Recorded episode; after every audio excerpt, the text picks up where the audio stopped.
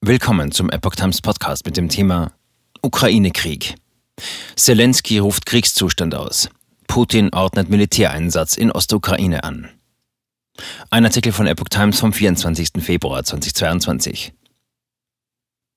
Nach der angekündigten Militäroperation Putins in der Ukraine hat der ukrainische Präsident Zelensky für sein Land den Kriegszustand ausgerufen.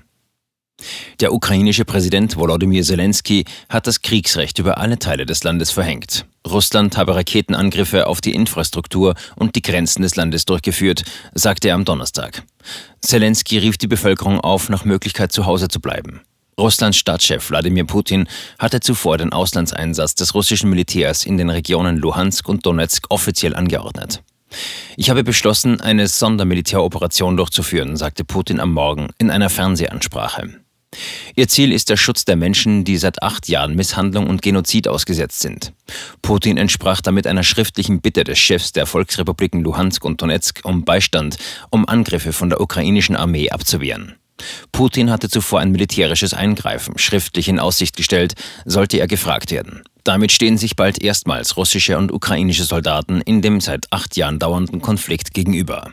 Putin. Entnazifizierung der Ukraine.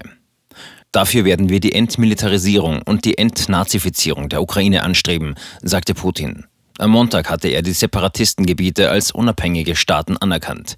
In Medien und Blogs hatten Augenzeugen darüber berichtet, dass die russischen Soldaten bereits im Konfliktgebiet seien. Die russische Führung hatte behauptet, es seien keine eigenen Soldaten dort. Die Separatisten hatten zunächst erklärt, sie wollten alleine für die Sicherheit sorgen.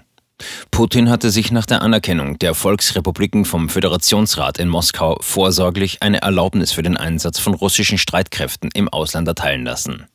Die russische Staatsagentur TASS veröffentlichte die Briefe des Chefs der Volksrepubliken, die um Hilfe Russlands baten, um Opfer in der friedlichen Bevölkerung und eine humanitäre Katastrophe in der Region zu vermeiden.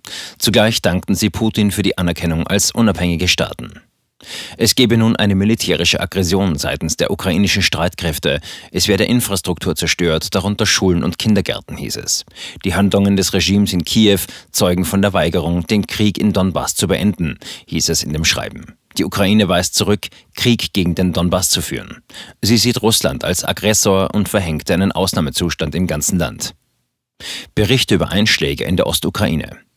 Die Lage in der Ukraine ist seit Putins Anordnung unübersichtlich. Es gab Berichte über Einschläge in der Ostukraine aus den Städten Kharkiv und Dnipro, zudem aus Odessa, Berdjansk und Kramatorsk, wie die staatliche Nachrichtenagentur Ukrinform am Donnerstagmorgen in Kiew meldete.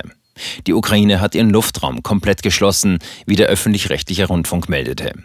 Ein Korrespondent der deutschen Presseagentur in Kiew berichtete, dass auch in Kiew Donnerschläge zu hören waren. Es war unklar, woher die Geräusche kamen. Jetzt hören wir einige Explosionen, schrieb auch eine Anwohnerin aus Kiew in einem privaten Chat, der dpa vorlag. Kiews stellvertretender Bürgermeister Andriy Kryschenko berichtete im öffentlich-rechtlichen Fernsehen, die Einschläge seien im Kiewer Gebiet. Das war nicht in Kiew, das war im Gebiet Kiew, in Brovary und Borospil. In Kiew gab es bisher keine Handlungen. Es versammelt sich der Stab für Notsituationen. Kuleba.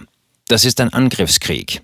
Ukrainischen Medienberichten zufolge sind unter anderem Munitionslager angegriffen worden. Der ukrainische Außenminister Dmytro Kuleba schrieb bei Twitter, Putin hat gerade eine große Invasion der Ukraine gestartet. Friedliche ukrainische Städte werden attackiert. Das ist ein Angriffskrieg, teilte der Minister am Donnerstag bei Twitter mit.